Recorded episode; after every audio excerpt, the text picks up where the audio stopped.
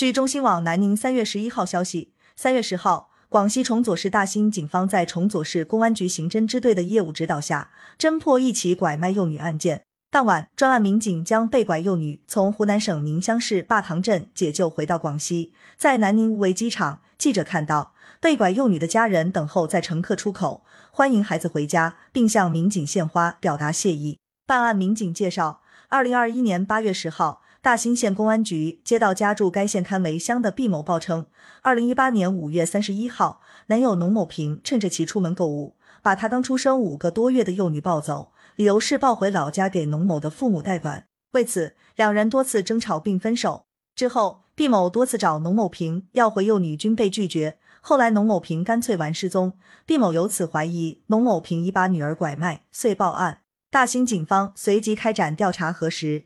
经多方工作，民警于二零二二年二月二十三号将外逃的农某平抓获。经审，犯罪嫌疑人农某平供认于二零一八年五月三十一号在大兴县某宾馆以八万元将幼女卖给湖南省宁乡市的陈某、邓某夫妇。专案民警专程赴湖南省宁乡市采集已落户的可疑女童陈某叶 DNA 比对，确定毕某是女童陈某叶的生物学母亲。今年三月九号，崇左警方将女童陈某叶解救。并依法传唤陈某、邓某夫妇到案，将对其展开调查。目前，龙某平也已被刑拘。感谢收听羊城晚报广东头条。